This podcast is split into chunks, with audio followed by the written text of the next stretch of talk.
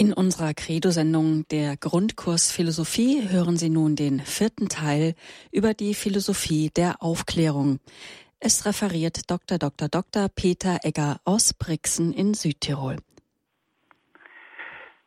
Liebe Hörerinnen und Hörer, ich darf Sie auch meinerseits sehr herzlich zu dieser heutigen Sendung begrüßen und ich bedanke mich für die freundlichen Worte der Einführung.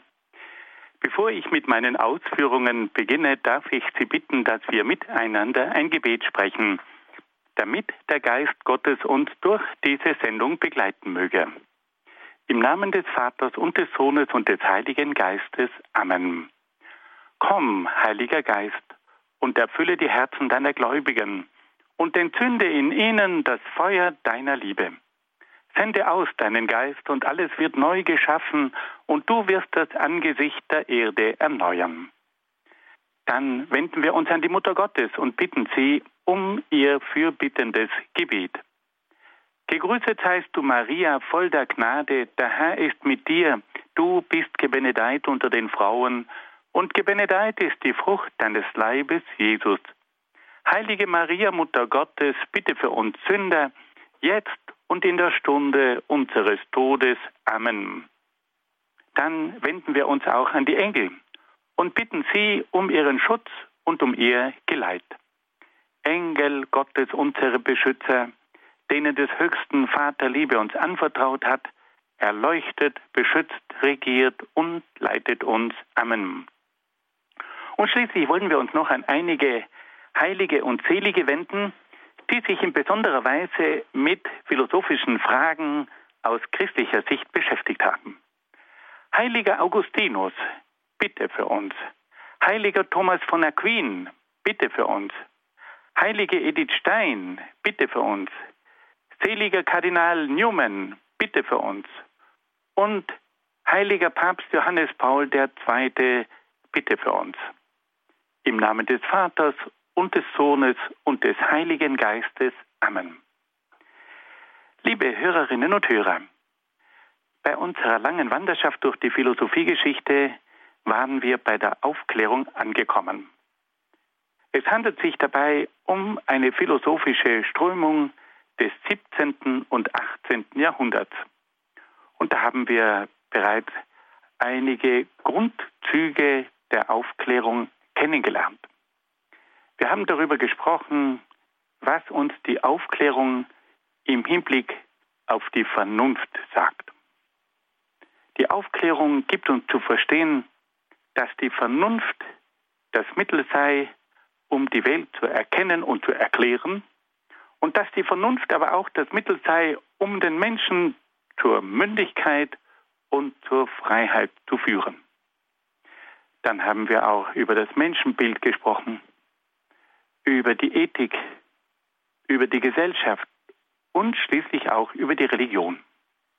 Wir haben also einige Grundaussagen der Philosophie der Aufklärung kennengelernt und haben dann mit diesem Grundwissen versucht, auch einige Philosophen dieser Richtung etwas näher zu beleuchten. Wir haben das letzte Mal damit begonnen, einen Denker aus der Aufklärung in England vorzustellen. Und das war ein großer Mann, nämlich Lord Shaftesbury, der auch in der Politik tätig war. Lord Shaftesbury war der Vertreter einer sogenannten natürlichen Moral. Eine natürliche Moral gibt zu verstehen, dass es ausreichend ist, mit Hilfe von natürlichen Mitteln die Moral zu begründen. Es braucht also keine übernatürliche Begründung der Moral, wie etwa die Religion oder die zehn Gebote, sondern es genügt, dass wir mit Hilfe der Vernunft und der eigenen Erfahrung festlegen, was Moral sei. Und eine solche Moral, die man nur mit Hilfe der natürlichen Mittel, nämlich der Vernunft und der Erfahrung, festlegt, eine solche Moral nennt man eine natürliche Moral. Und da haben wir dann darüber nachgedacht, selbstverständlich ist es möglich, mit Hilfe der Vernunft und auch mit Hilfe der Erfahrung gewisse Grundwerte der Moral zu erkennen und auch festzulegen. Aber das große Problem ist immer die Verpflichtung, die daraus erwächst. Und wir können feststellen, dass eine Moral, die nicht metaphysisch begründet ist und nicht auch in Gott verankert ist, dass eine solche Moral sehr oft der Willkür des Menschen und der Gesellschaft ausgeliefert ist. Es gibt immer wieder diese Appelle an die Moral. Es gibt immer wieder diese Appelle an die Menschenrechte. Es gibt immer wieder diese Appelle an die Vernunft. Aber wieso verhallen diese Appelle oft ungehört? Warum fühlt sich der Mensch dieser Erkenntnis der Vernunft nicht verpflichtet?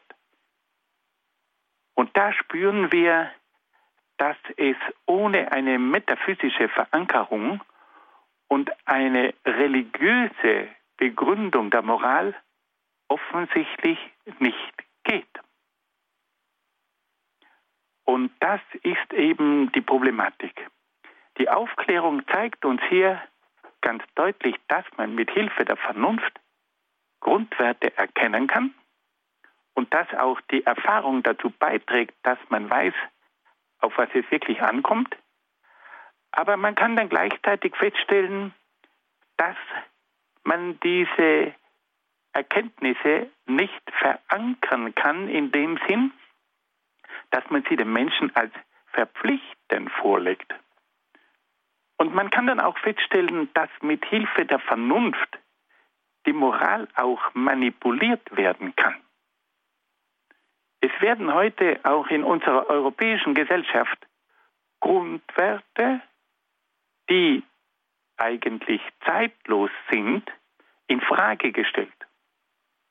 Das Recht auf Leben, das Recht auf Eigentum, das Recht auf eine stabile Beziehung, das Recht auf soziale Gerechtigkeit. Wie oft werden diese Dinge auch mit Hilfe der Vernunft relativiert und in Frage gestellt? Wir erleben heute das Phänomen der Abtreibung. Wir erleben das Phänomen der Euthanasie. Wir erleben heute das Phänomen, dass man Familie und ähnliches mehr in Frage stellen kann mit Hilfe der Vernunft. Wo ist nun hier der eigentliche Maßstab? Wo ist nun hier die Verankerung?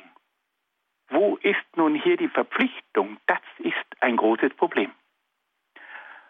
Heute wollen wir uns nun zwei weiteren Denkern der englischen Aufklärung zuwenden, die sich vor allem mit dem Phänomen der Religion beschäftigt haben. Da haben wir jetzt zunächst einmal mit John Toland zu tun. Wir wollten ganz kurz einige biografische Daten aus dem Leben dieses Mannes uns zu eigen führen. John Toland wurde 1670 in Red Castle bei Londonderry in Irland geboren. Er studierte Theologie in Glasgow, in Oxford und in Edinburgh. Er verfasste dann ein Hauptwerk mit dem Titel Das Christentum ohne Geheimnisse. Wegen dieses Werkes kam es zu einer großen Auseinandersetzung und man klagte John Dolan des Freidenkertums an. In späteren Jahren unternahm dann John Toland eine ausgedehnte Reise, die ihn nach Hannover, nach Berlin und nach Prag führte. Und dann hielt sich Toland auch für einige Jahre in Holland auf. Toland starb im Jahr 1722 in Putney bei London. Was sind nun die Lehren dieses Denkers? John Dolan gilt als der Begründer der sogenannten natürlichen Religion, die für die Philosophie der Aufklärung typisch war. Mit der natürlichen Religion ist eine Religion gemeint, deren Lehren sich auf die Erkenntnis der Vernunft stützen. Die natürliche Religion ist also das Ergebnis einer rein natürlichen Vernunfterkenntnis. Und die natürliche Religion lehnt daher jede übernatürliche Religion im Sinne einer göttlichen Offenbarung ab. Sie lässt von einer übernatürlichen Religion nur das gelten, was man mit der natürlichen Vernunft erkennen und beweisen kann. Die natürliche Religion der Aufklärer war meistens der Deismus, gelegentlich aber auch der Pantheismus. Vom Christentum ließ man gewöhnlich nur das gelten, was man mit der Vernunft erkennen konnte. Liebe Hörerinnen und Hörer, wenn wir das ganz kurz auf den Punkt bringen, dann bedeutet das, Religion ist nur das, was man mit der Vernunft von ihr erkennen kann. Und diese Religion, die auf der natürlichen Vernunft aufbaut, nennt man dann eine natürliche Religion. Im Gegensatz zur natürlichen Religion gibt es dann auch die übernatürliche Religion und die greift dann auf eine übernatürliche Offenbarung Gottes zurück. Und da kommen wir nun zu einem weiteren entscheidenden Punkt in der Aufklärung. Die Aufklärung, die jedes Mal von der Vernunft ausgeht, sagt, dass man im Hinblick auf die Religion als vernünftiger Mensch nur das annehmen kann, was man mit der Vernunft erklären kann. Nun, wir müssen sagen, die Vernunft ist auch bei der Begründung der Religion eine wertvolle Hilfe. Wenn wir uns einmal die Frage stellen, was können wir mit der Vernunft von Gott sagen, dann können wir sagen, Gott ist ein absolutes Wesen. Gott ist unabhängig von jeder weiteren Ursache. Gott ist unendlich. Gott ist ewig. Gott ist allmächtig. Gott ist der Schöpfer. Gott ist allweise. Alle diese Dinge können wir mit der Vernunft von Gott sagen. Aber es ist die Frage, ist damit schon alles von Gott gesagt? Oder gibt es nicht auch doch die Möglichkeit, dass es Erfahrungen gibt, die über die Vernunft hinausgehen?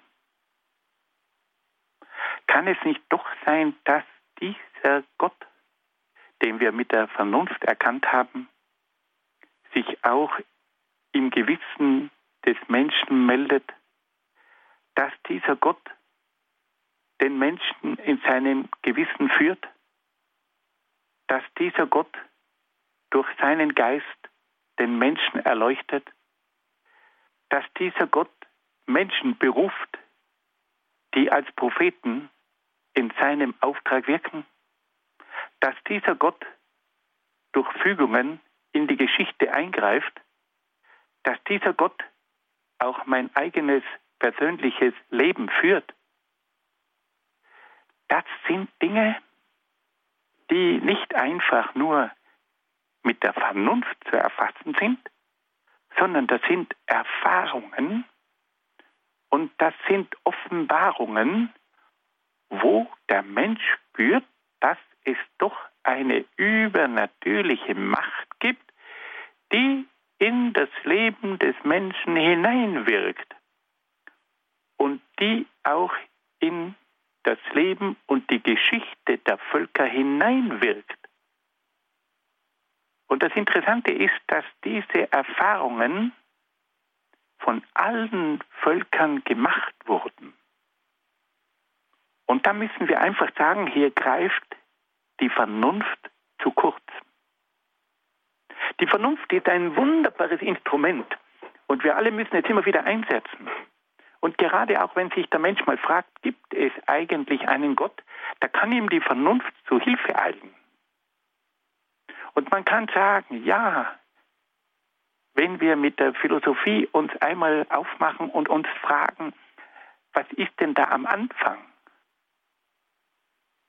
Und da antwortet uns das logische Denken und sagt, am Anfang braucht es eine Ursache, die keine weitere Ursache mehr braucht.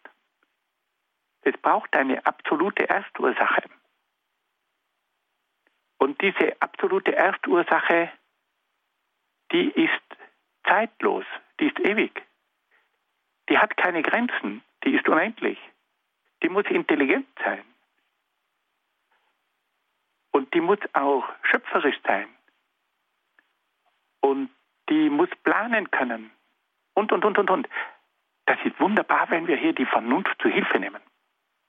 Aber es gibt dann eben auch diese andere Ebene, nämlich die Ebene der inneren Erfahrungen, wo der Mensch spürt, da ist in seinem Gewissen auch eine Intelligenz am Werk, die ihn führt, die ihn auch bewertet, die sich mit ihm auseinandersetzt, die ihn erleuchtet, die ihn zurückruft und, und, und, und, und. Hier gibt es also auch eine Erfahrung, die über die Vernunft hinausgeht. Und es gibt dann auch die Offenbarung, wo Gott durch Menschen spricht und wo man spürt, das, was diese Menschen sagen, das kommt nicht von ihnen. Das ist ein Geist, der in ihnen wirkt. Und das ist hier eben die große Frage. John Toland ist also der erste Vertreter der sogenannten natürlichen Religion, die nur das anerkennt, was man mit der Vernunft erkennen kann. Wir sagen es noch einmal. Die Vernunft ist ein wunderbares Werkzeug, das dem Menschen zur Verfügung steht. Und wir müssen diese Vernunft einsetzen. Aber wir dürfen im Hinblick auf die Religion nicht dazu kommen, dass wir die Religion nur auf die Vernunft beschränken. Es gibt Dinge, die über die Vernunft hinausgehen und die tatsächlich uns klar machen, dass es gewisse Erfahrungen gibt und dass es Offenbarungen gibt, die über die Vernunft hinausgehen. John Toland hat dann auch den Standpunkt vertreten, dass die natürliche Religion der Vernunft die Grundlage einer allgemeinen Religion sei. Die verschiedenen Offenbarungsreligionen seien im Grunde genommen nur besondere Formen der einen natürlichen Religion der Vernunft. Die natürliche Religion ist damit der gemeinsame Nenner aller Religionen und daher auch das Fundament der einen allgemeinen Religion. Und da kommen wir nun zu einer weiteren Grundaussage der Aufklärung. Die Aufklärung sagt, es gibt verschiedene Religionen, wir alle kennen sie, den Hinduismus, den Buddhismus, das Judentum, das Christentum, den Islam und und und. Alle diese Religionen sind aber nur besondere Formen der einen natürlichen Religion der Vernunft. Aber eigentlich sollten wir uns doch dazu entschließen, mit Hilfe der Vernunft eine allgemeine natürliche Religion einzuführen dass wir sagen, wenn wir als denkende Menschen an diese Problematik der Religion herangehen, dann sollten wir schließlich mit Hilfe der Vernunft zu einer einzigen allgemeinen Religion gelangen. Und dann hätten wir auch diese ständigen Konflikte zwischen den verschiedenen Religionen vom Tisch.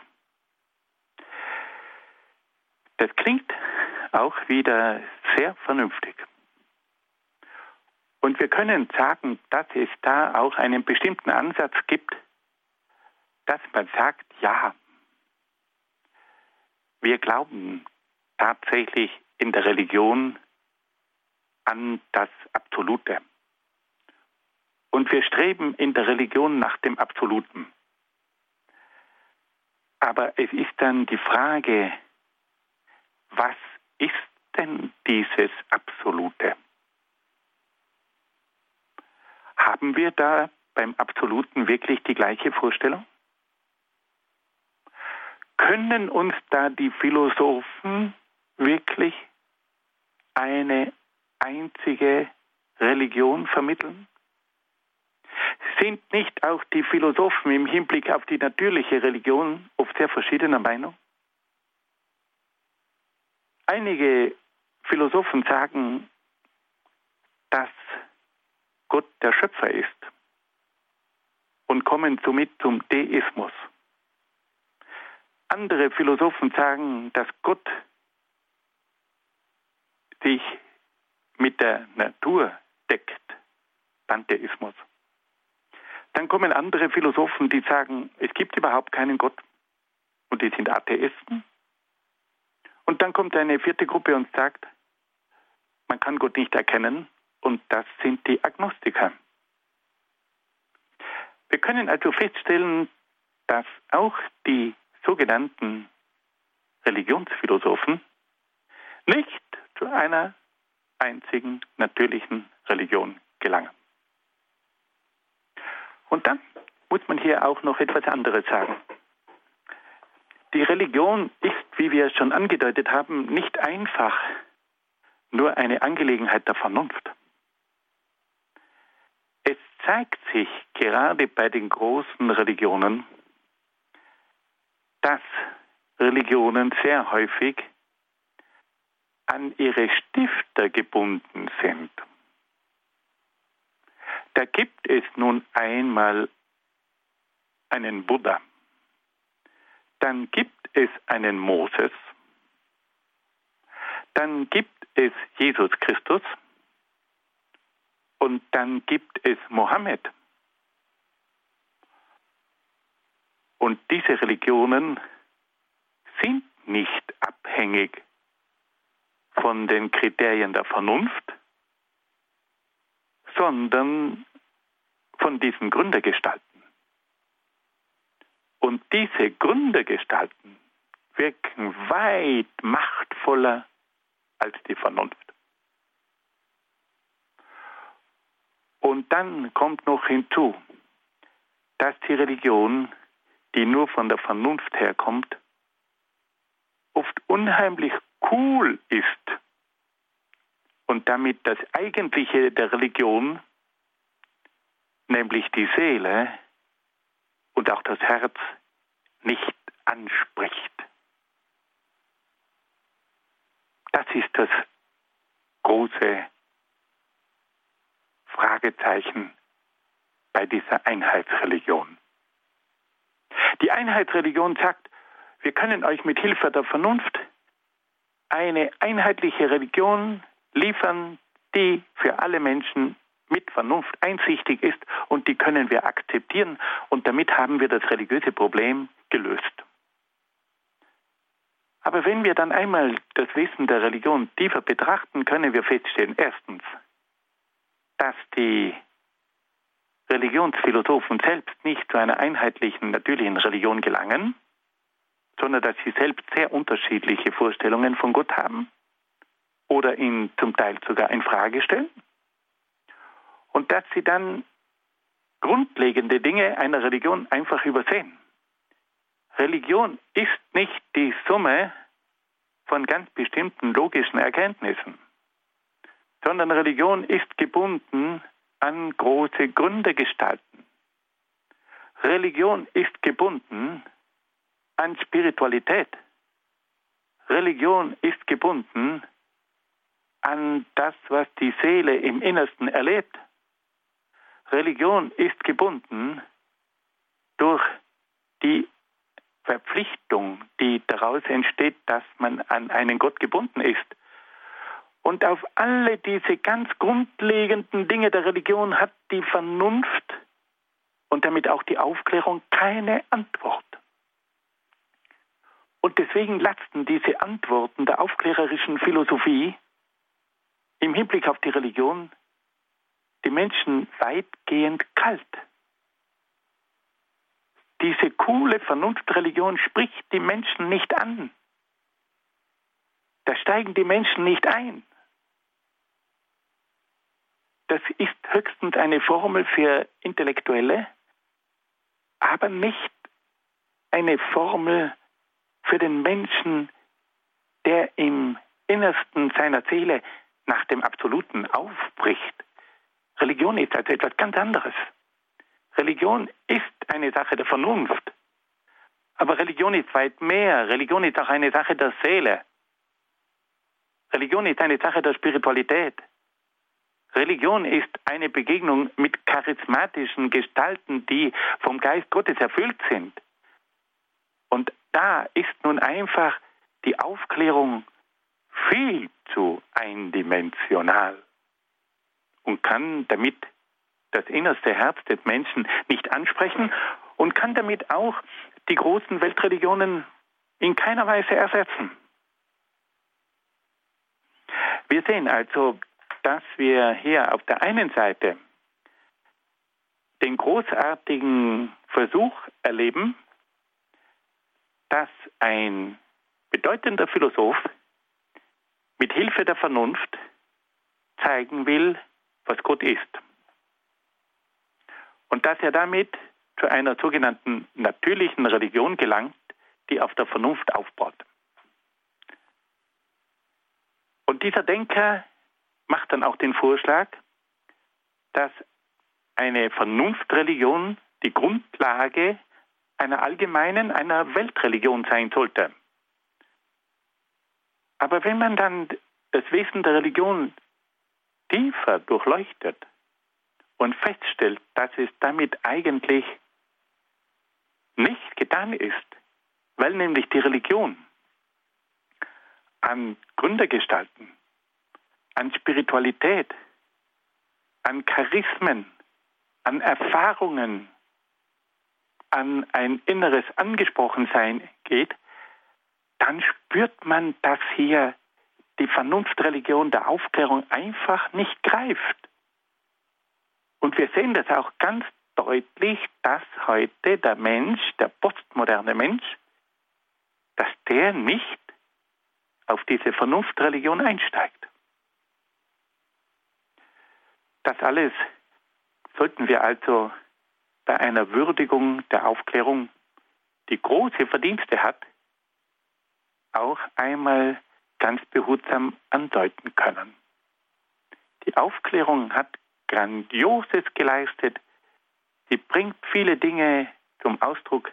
Sie kann vieles begründen, aber sie ist doch zu schmal, um die tieferen Bereiche des Menschen zu erfassen, mit denen es die Religion zu tun hat. Nun hören wir ein wenig Musik.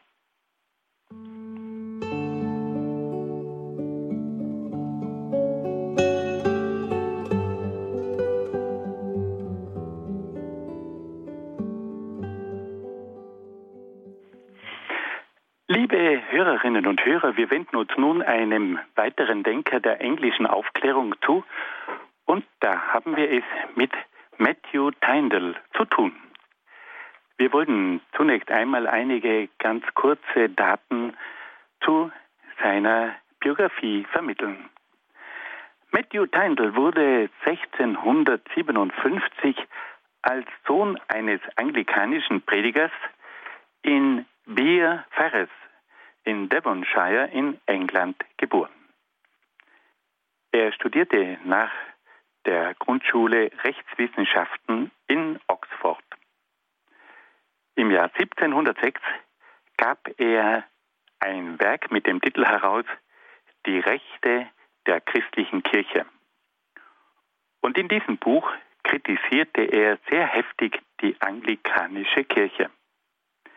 Dieses Werk sorgte für eine große Auseinandersetzung über die religiösen Fragen und es hat sich sogar das englische Parlament mit diesem Werk von Matthew Tyndall befasst. Er hat dann in einem späteren Werk die Lehre des Deismus vertreten, die auch wieder zu gewaltigen Auseinandersetzungen führte.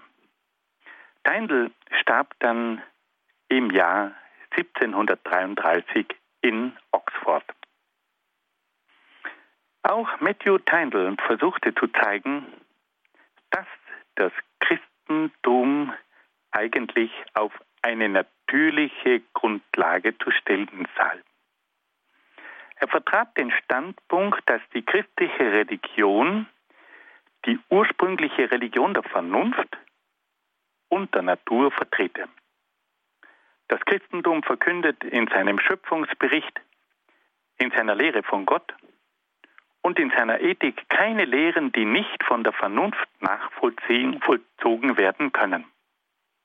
Das Christentum habe nur versucht, die natürliche Religion der Vernunft in Bildern und Gleichnissen zu bringen, um sie auf diese Weise den einfachen Menschen verständlich zu machen. Die Lehre und die Gebote der christlichen Religion enthielten aber nichts anderes als das Gesetz der Natur und gingen somit nicht über die Vernunft hinaus.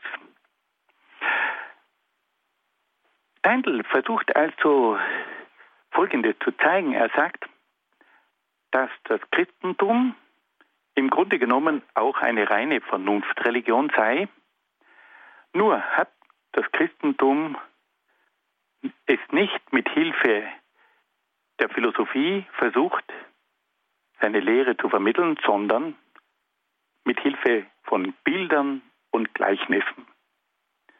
Das Christentum konnte bei den einfachen Menschen keine höhere Wissenschaft voraussetzen.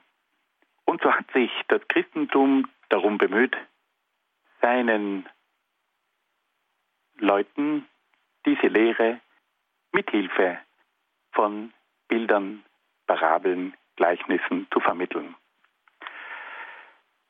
Hier wird natürlich verständlich, warum es zu einer großen Auseinandersetzung mit einer solchen Theorie kommen musste. Das Christentum hat sicherlich versucht, auch mit Hilfe von Parabeln und Bildern gewisse Dinge zu vermitteln. Aber diese Parabeln und Bilder und diese Aussagen des Christentums gingen weit über das hinaus, was die Vernunft über Gott sagen kann. Wenn wir einmal das Neue Testament zur Hand nehmen, dann können wir feststellen, dass hier von Dingen die Rede ist, die eindeutig dem übernatürlichen Bereich angehören. Da ist die Rede von Wundern.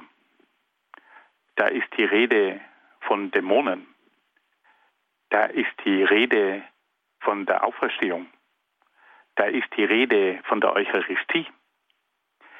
Das alles sind Dinge, die nicht mehr dem natürlichen Bereich angehören, sondern die gehören eindeutig dem übernatürlichen Bereich an.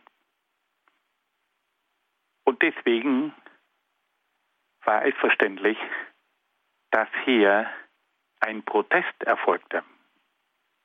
Weil wenn man sagt, dass das Christentum im Grunde genommen die natürliche Religion sei, die man mit der Vernunft erklären könne, dann wird damit in Frage gestellt, dass das Christentum eben eine übernatürliche Religion ist, die auch Dinge lehrt, die über die Natur hinausgehen und die in den Bereich der Übernatur hineinführen. Und deswegen muss man hier oft ein bisschen vorsichtig sein, wenn man sagt, im Grunde genommen ist das Christentum eine natürliche Religion. Das Christentum hat nur verschiedene Bilder verwendet, verschiedene Parabeln und damit versucht, seine Botschaft rüberzubringen. Aber im Grunde genommen handelt es sich dabei um rein natürliche Dinge. Diese Versuchung, dass man das Christentum zu einer rein natürlichen Religion erklären möchte, diese Versuchung, die gibt es ja auch in der Theologie. Es gibt immer wieder Theologen, die uns auf dieser Grundlage der Aufklärung vermitteln möchten, dass im Grunde genommen die übernatürlichen Dinge des Christentums reine Bilder sind. Das sind Mythen, das sind Legenden, das sind fromme Erfindungen, mit deren Hilfe man eigentlich Dinge rüberbringen möchte, die man aber im Grunde genommen auf einer rein natürlichen Ebene anzusetzen hat. Und da merkt man dann auch, wie die Aufklärung, die alles auf die Ebene der Vernunft herunterbrechen möchte, bereit ist, das Übernatürliche im Namen der Vernunft zu opfern. Wir sehen also hier in der Aufklärung wiederum das Bemühen, mit Hilfe der Vernunft alle Dinge zu erklären. Aber gleichzeitig müssen wir sagen, es gibt eben Dinge, die dem übernatürlichen Bereich angehören und die kann man nicht einfach natürlich und vernünftig erklären. Und man muss sich da immer wieder die Frage stellen, wieso sind eigentlich die Apostel und die Jünger, die zum Beispiel Jesus erlebt haben, zu diesen übernatürlichen Erkenntnissen und zu dieser Überzeugung, dass es Übernatürliches gibt, gelangt. Wie war denn das möglich? Wir müssen ganz einfach sagen, die Jünger Jesu haben drei Jahre lang Gelegenheit gehabt, immer wieder übernatürliche Dinge zu erleben, zu erfahren vor ihren Augen. Das war nicht nur eine Momentaufnahme. Das waren Erfahrungen, die sich über Jahre hinweg ereignet haben. Und da kommt dann einfach irgendwann mal die Frage, was ist denn da im Spiel? Was sind denn das für Phänomene, die ständig die Vernunft sprengen? Wir erleben diese Phänomene immer wieder. Aber sie übersteigen das Natürliche, sie übersteigen die Vernunft. Und wenn Apostel und andere Menschen das immer wieder über Jahre hinweg erlebt haben, dann kommt hier eine Überzeugung zustande, dass hier eben Übernatürliches im Spiel ist. Und dass in diesem Jesus Christus sich etwas offenbart, was die Vernunft sprengt. Und trotzdem kann man es aber erfahren, erleben, beobachten, bestätigen. Und das ist das Eigentliche. Dass hier einfach Erfahrungen gemacht werden, die die Vernunft sprengen. Aber das sind keine Hirngespinste. Das konnte man überprüfen. Das konnte man sehen. Und immer wieder. Und hier kommt eben dieses Problem heraus, dass man noch einmal sagen muss, diese Dimension der Vernunft ist eine ganz wichtige, aber es gibt im Leben und in der Geschichte des Menschen und in der Geschichte der Völker Erfahrungen, die das Übernatürliche vermitteln. Und auf diese Art müssen wir sagen, Die Vernunft ist zu respektieren. Die Vernunft ist einzusetzen. Die Vernunft ist zu gebrauchen. Wir müssen denken. Wir müssen in die Tiefe gehen. Wir müssen kritisch sein. Aber wir dürfen nicht zu Sklaven der Vernunft werden, die sagt, alles das, was die Vernunft nicht versteht, darf es nicht geben. Das wäre im Grunde genommen gegen die Vernunft. Wir kommen dann noch zu einem weiteren Ansatz bei Teindl. Teindl sagt, dass die Identität von Religion und Moral gegeben sei. Der eigentliche Zweck der Religion ist die Sittlichkeit bzw. die Moral. Die Religion wird damit zu einer sittlichen Lehre bzw. zur Moral erklärt. Die Religion besteht somit in einem sittlichen Handeln.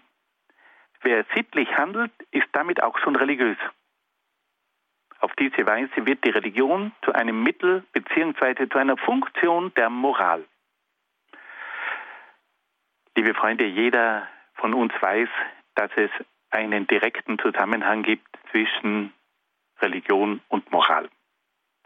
Wenn der Mensch wirklich religiös lebt, dann wird er sich auch zu einem gewissen moralischen Handeln verpflichtet fühlen.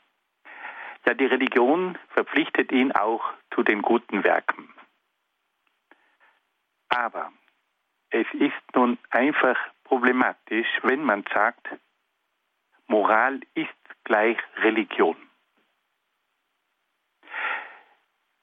Die Moral ist nicht gleich Religion, sondern die Moral ist die Folge der Religion. Nicht indem ich moralisch handle, bin ich religiös, sondern wenn ich religiös bin, dann folgt aus dieser Religion, folgt dann ein bestimmtes moralisches Handeln.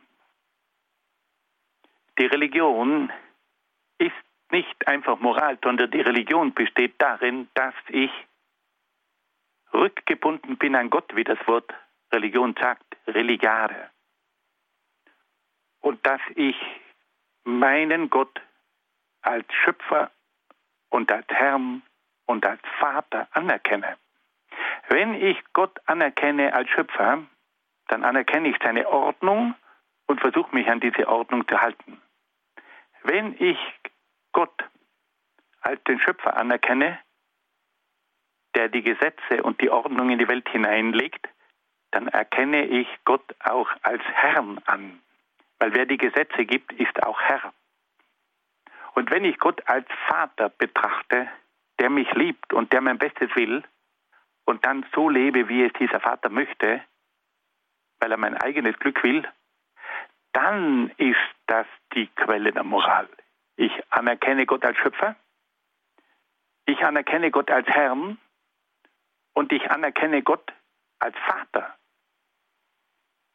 Und wenn ich in dieser Beziehung zu Gott lebe, dann ergibt sich daraus die Moral. Aber wenn ich nur sage, Religion ist gleich Moral und Moral ist gleich Religion, dann ist hier das Wesentliche nicht ausgesagt, nämlich die persönliche Beziehung zu diesem Gott. Und das ist heute oft ein Problem, dass jemand sagt, ich bin ja ein anständiger Mensch, was will denn Gott mehr von mir? Moment. Die Beziehung zu Gott ist eine persönliche Beziehung. Die Beziehung zu Gott besteht in der Verehrung Gottes, in der Liebe zu Gott, in der Vertrautheit mit Gott, in der Führung durch Gott. Und aus diesem religiösen Verständnis heraus ergibt sich dann eine bestimmte Moral. Also diese Formel, Religion ist gleich Moral und Moral ist gleich Religion, das ist viel zu kurz gegriffen. Es hat in der Kulturgeschichte immer wieder diese Formel gegeben, dass man gesagt hat, ja, die Sittlichkeit ist eigentlich schon Ausdruck der Religion. Das ist zu kurz gegriffen. Das müssen wir überdenken. Wir sehen also, liebe Hörerinnen und Hörer, dass durch die Aufklärung hier auch die Religion in einer anderen Weise betrachtet wird als bisher. Es kommt zu einer Vernunftreligion, es kommt zu einer natürlichen Religion. Aber wir wollen noch einmal darauf hinweisen, dass diese Sicht nicht das ganze Wesen der Religion erfasst und umfasst. Die Vernunft ist eine ganz große Hilfe für den suchenden Menschen, der einmal wissen möchte, was ist eigentlich Religion? Wie müssen wir uns Gott vorstellen? Wie besteht unsere Beziehung zu Gott? Das muss mit Hilfe der Vernunft überlegt und durchdacht werden. Aber Religion ist mehr. Religion ist Erfahrung von übernatürlichen Phänomenen. Religion ist auch die Erfahrung von Offenbarung im Gewissen, im Leben, im Leben der Völker, im Leben der Menschheit. Und da müssen wir einfach sagen, ist die Aufklärung oft der Gefahr ausgesetzt, dass sie zu kurz greift. Nun hören wir wieder ein wenig Musik.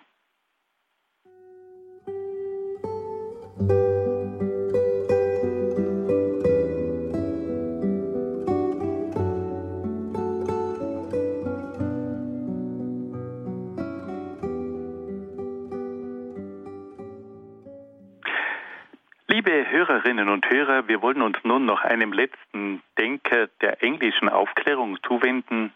Und da geht es um Adam Smith. Viele von uns kennen diesen Namen. Adam Smith, das ist der Vater des Kapitalismus und auch des Liberalismus. Wir können sagen, dass Adam Smith ein hochinteressanter Mann war, weil er nämlich die Aufklärung auch auf die Wirtschaft angewendet hat. Zunächst einmal wollen wir einiges aus dem Leben von Adam Smith hören. Adam Smith wurde 1723 in Kirkcaldy in Schottland geboren. Er studierte Philosophie in Oxford und war dann Professor für Logik an der Universität von Glasgow.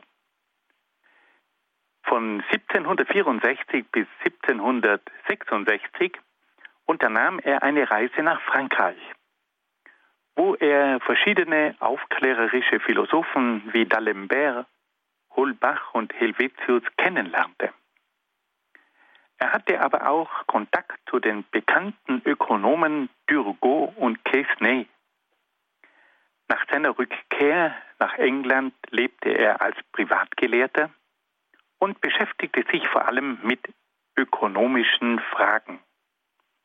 Im Jahr 1787 wurde er zum Rektor der Universität von Glasgow. Adam Smith starb dann 1790 in Edinburgh. Wir sehen also einen Mann von europäischem Format. Er selber studiert Philosophie. Er war Professor für Logik. Er war auch Professor für Moralphilosophie. Er unternimmt weite Reisen. Er kommt nach Frankreich und lernt dort die führenden Köpfe kennen. Und vor allem unterhält er sich auch sehr eingehend mit den Wirtschaftsexperten Turgot und Quesnay und wird dann nach seiner Rückkehr nach England und Schottland sogar zum Rektor der Universität von Glasgow. Adam Smith hat ein Werk geschrieben, das die Welt verändert hat. Dieses Werk trägt den Titel Der Reichtum der Völker. Also der volle Titel lautet Die Untersuchung der Natur und Ursachen des Reichtums der Völker. Der Kurztitel lautet Der Reichtum der Völker. In diesem Buch werden Theorien entwickelt, die sind phänomenal. Aber das Interessante ist, dass Adam Smith sich zunächst einmal mit der Moralphilosophie auseinandersetzt. Und dass er sich dann erst in späteren Jahren den ökonomischen Fragen zugewandt hat. Beginnen wir einmal mit der Moral. Adam Smith war ein Anhänger der natürlichen Moral und hat sich gefragt, welche Grundhaltungen eigentlich für die Moral entscheidend sind. Und da sagt er, dass es drei Grundhaltungen gibt, die die Aufgabe haben, die verschiedenen menschlichen Bestrebungen und Handlungen zu lenken. Die erste dieser Haltungen ist die Klugheit. Die Klugheit soll die Handlungen der einzelnen Personen lenken, die vom Eigeninteresse bestimmt werden. Adam Smith sagt also, die Handlungen des Menschen werden vom Eigeninteresse bestimmt. Aber diese Handlungen im Sinne des Eigeninteresses müssten von der Klugheit bestimmt werden. Durch die Klugheit wird das Eigeninteresse der einzelnen Personen vorteilhaft gefördert. Die zweite Grundhaltung ist die Gerechtigkeit. Die Gerechtigkeit soll die Handlungen der einzelnen Personen in der Gesellschaft zügeln, damit es durch ihr Eigeninteresse nicht zu Schädigungen der Mitmenschen und der Gemeinschaft kommt. Durch die Normen der Gerechtigkeit, welche das Leben, die Freiheit, das Eigentum, die Einhaltung der Verträge usw. So sichern, werden jene Grenzen festgelegt, innerhalb derer sich das Eigeninteresse vorteilhaft für den Einzelnen auswirken kann, ohne die Interessen der Mitmenschen in Frage zu stellen.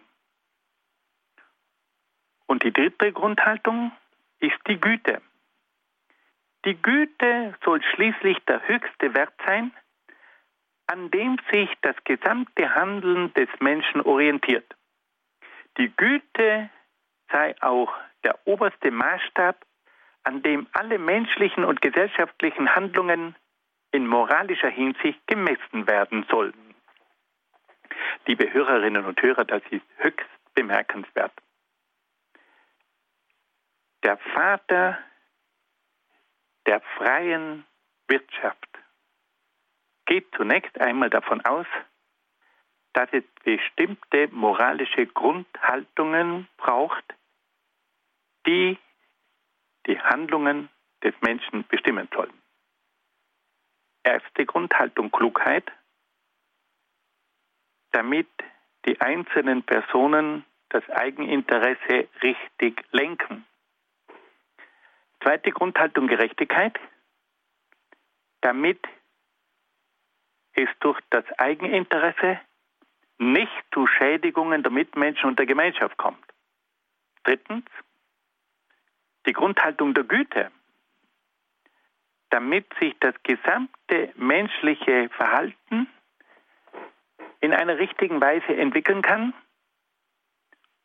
Und diese Güte muss der oberste Maßstab sein, an dem alle menschlichen und gesellschaftlichen Handlungen in moralischer Hinsicht gemessen werden sollen. Adam Smith sagt auf den Punkt gebracht, es braucht im menschlichen Handeln die Klugheit, die Gerechtigkeit und die Güte. Und nun geht ein Philosoph, der von diesen moralischen Voraussetzungen der Klugheit, der Gerechtigkeit und der Güte ausgeht, daran, die Wirtschaft neu zu gestalten. Das ist bemerkenswert. Also die liberale Wirtschaft ist das Werk von einem Moralphilosophen, der davon ausgeht, dass die Klugheit, die Gerechtigkeit und die Güte die höchsten Maßstäbe sein sollen. Wie schaut nun diese Wirtschaft aus, die Adam Smith entwirft? Adam Smith ist der Vater der liberalen Wirtschaftsordnung. Er stellt der Wirtschaftsordnung des staatlichen Merkantilismus,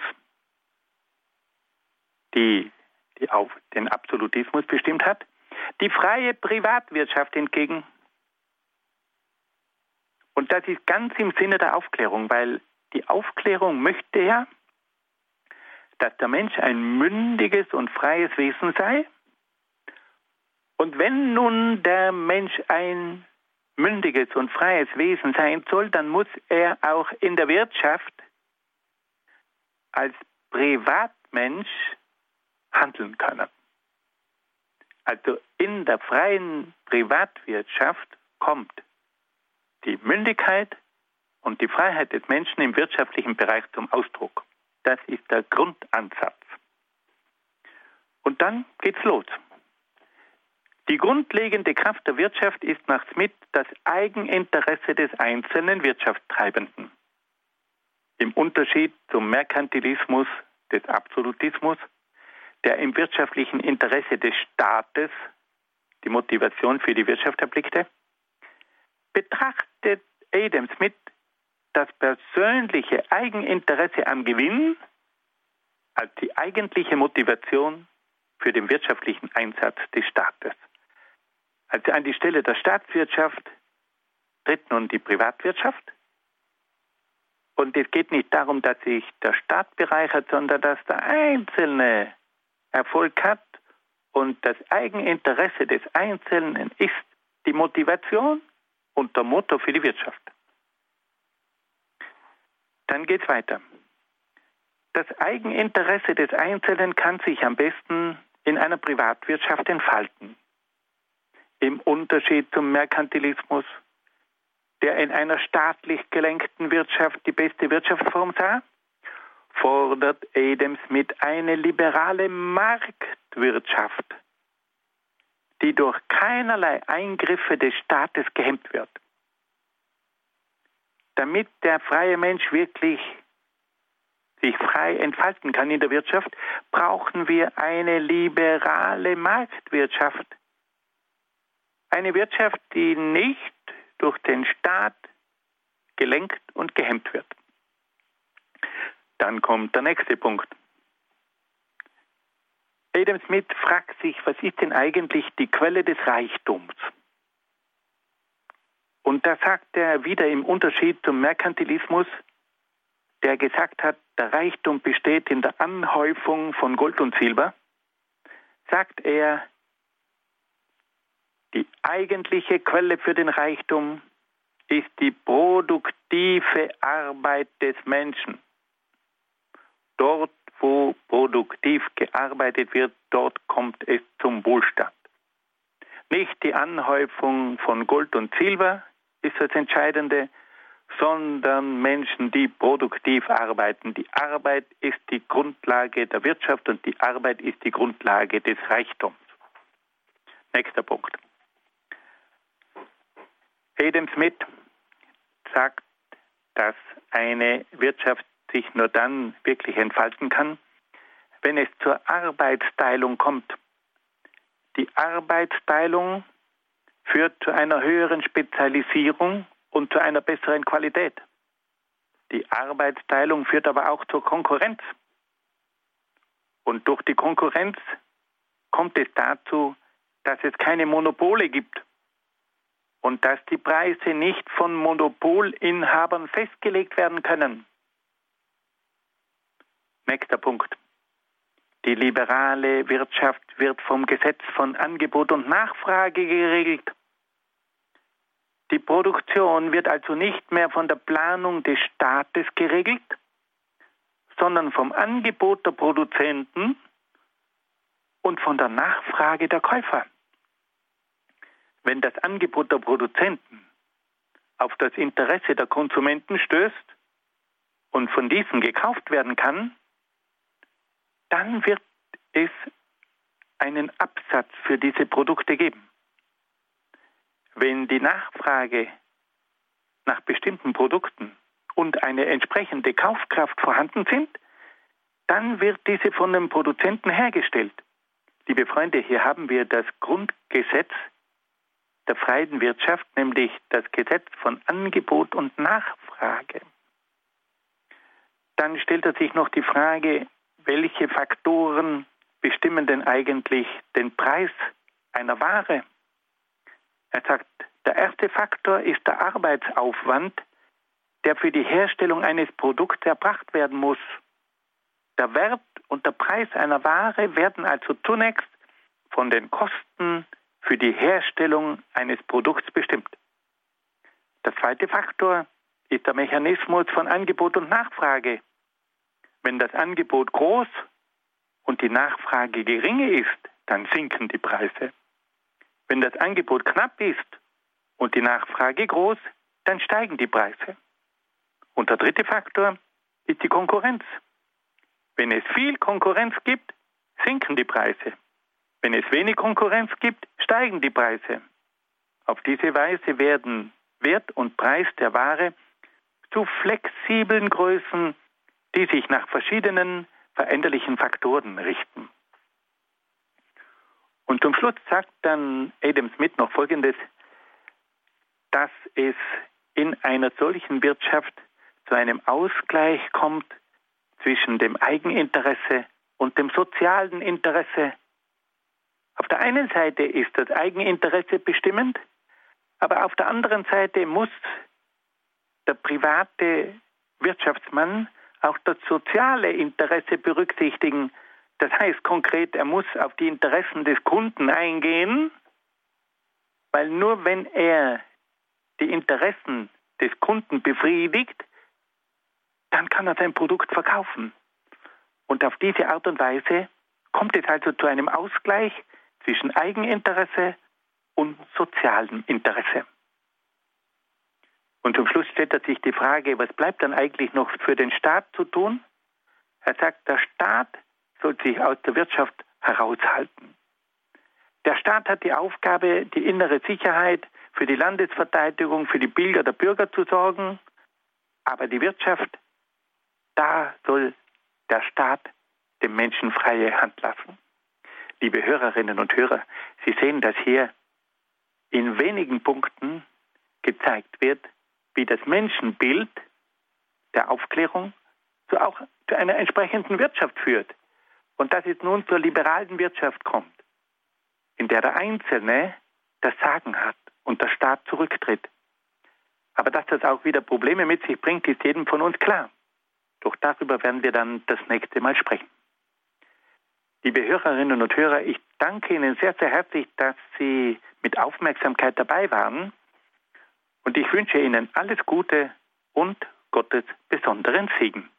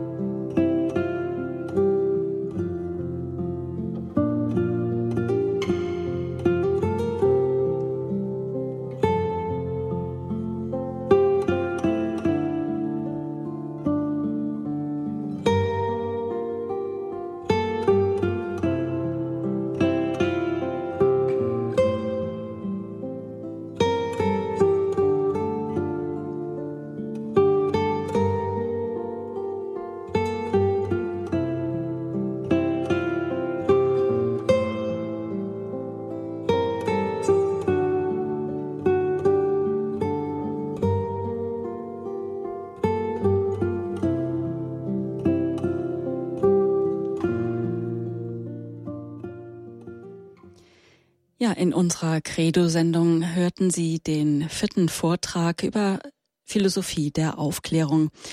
Recht herzlichen Dank an Dr. Dr. Peter Egger aus Brixen in Südtirol. Dieser Vortrag ist auch als Audio-CD bei unserem CD-Dienst erhältlich oder Sie können diese Sendung auch als Podcast abrufen und auch herunterladen. Alle weiteren Informationen zur E-Mail-Adresse und Telefonnummern finden Sie im Internet auf unserer Homepage unter www.horeb.org.